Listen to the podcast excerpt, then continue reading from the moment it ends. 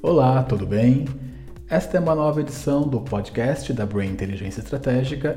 Eu sou Márcio Norberto, jornalista, e hoje a notícia é sobre intenção de compra de imóveis.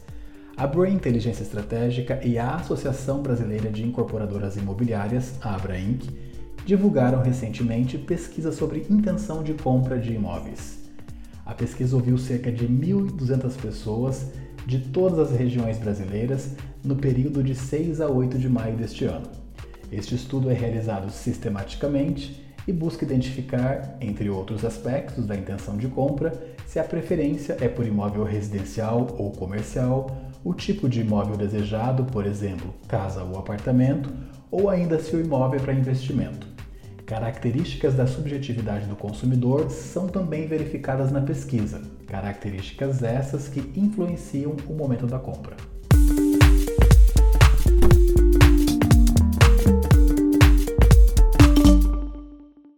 Vamos então a alguns dados da pesquisa.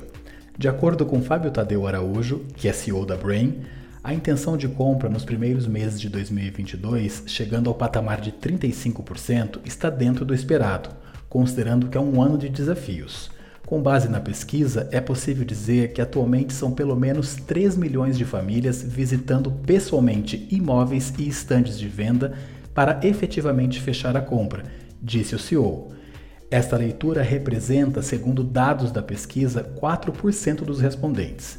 Além da busca nos estandes e visitas, há um percentual significativo de interessados em comprar realizando buscas efetivas na internet que chega ao patamar de 8%. Araújo destacou ainda, com base nos dados, que 34% dos entrevistados disseram querer fechar a compra em no máximo 12 meses. Seja qual for o objetivo da compra do imóvel, o consumidor entende que o produto imobiliário continua sendo um excelente ativo. Assim analisa Luiz França, presidente da Abra Inc. Segundo ele, o imóvel é um investimento seguro que traz rentabilidade e valorização ao patrimônio, Portanto, é uma excelente opção de investimento, seja qual for a finalidade da compra. Sobre os diferentes segmentos de mercado. Apesar dos desafios e do tempo um pouco mais estendido para algumas conversões, os diferentes segmentos de mercado e tipos de produtos imobiliários têm performado bem.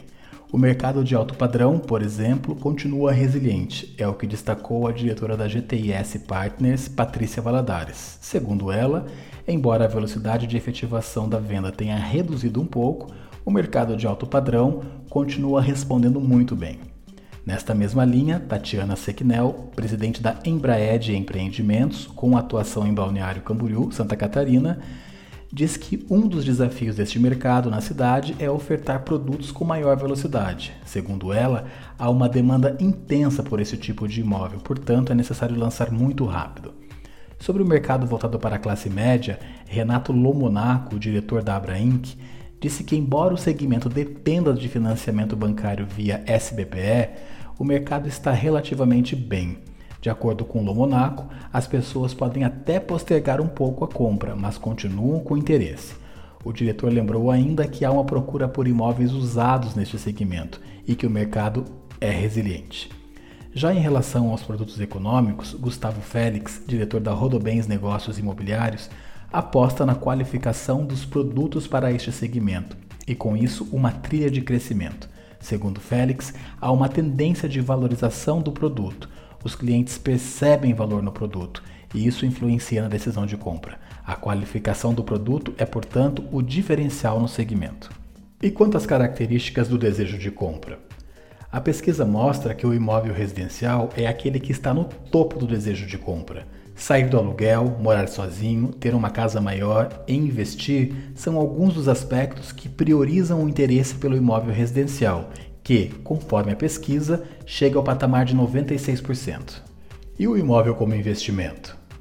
Bem, adquirir um imóvel com a finalidade de investimento, conforme identificou a pesquisa, é um dos aspectos que motiva o consumidor a realizar a compra e são três os motivos principais.